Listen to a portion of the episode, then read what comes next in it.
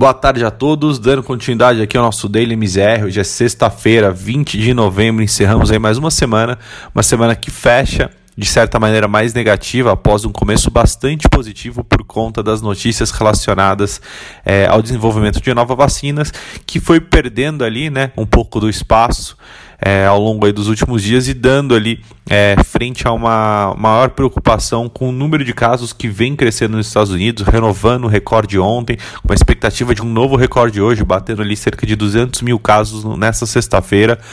É, e principalmente ali também pela falta de estímulos, né, que acaba também colocando em questionamento a recuperação da economia americana.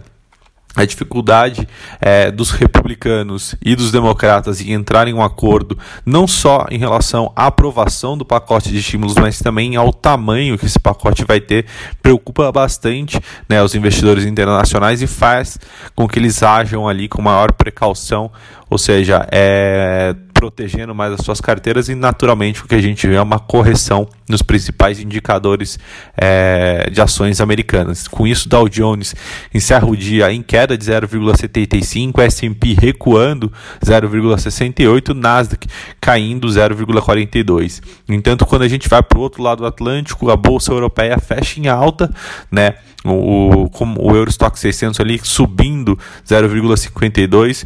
É, no entanto, acho que é bastante interessante a gente ressaltar que a bolsa europeia ela fecha na metade dessa sexta-feira, né?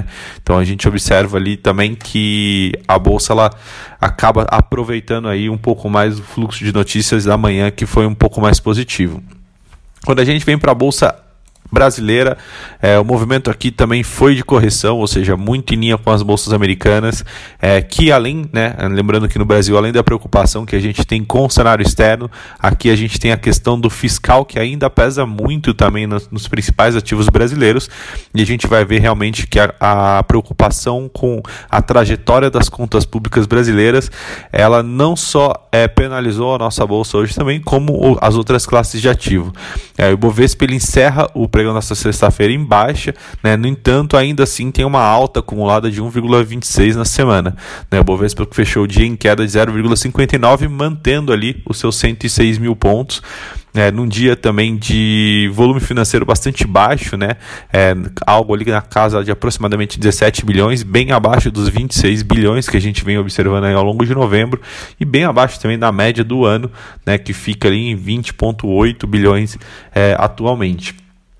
É, e aí, quando a gente vem para a parte do câmbio, como a gente mencionou, é, o risco é, fiscal, ou seja, a incerteza em relação às contas públicas do Brasil pesou bastante hoje na parte cambial, é, principalmente com a declaração é, de ontem à noite do ministro Paulo Guedes né, sobre fazer o uso das reservas para pagar, ou seja, para reduzir parte da dívida, acabou não sendo ali muito bem recebido pelo mercado, né, reforçou ali uma certa dificuldade né, do governo em conseguir é, deixar as contas públicas numa, numa trajetória mais saudável, mais sustentável.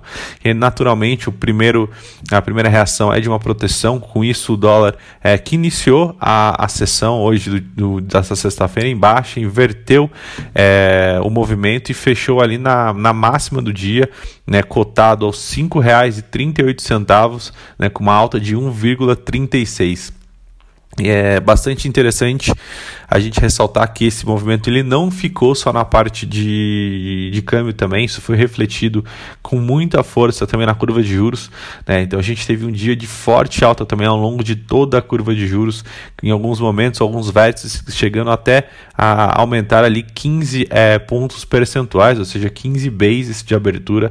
Então realmente o investidor também colocando essa preocupação em relação ao fiscal na expectativa futura de juros. Além disso, a gente viu uma abertura também na, na parte mais curta da, da desculpa, na parte mais curta da curva de juros, né, onde existe ali uma maior preocupação também com os dados relacionados à inflação para 2020, né, que tem ali aumentado é, de certa forma o impacto nessa ponta mais curta. Bom, por hoje essas são as informações. Um bom final de semana a todos e voltamos na segunda-feira.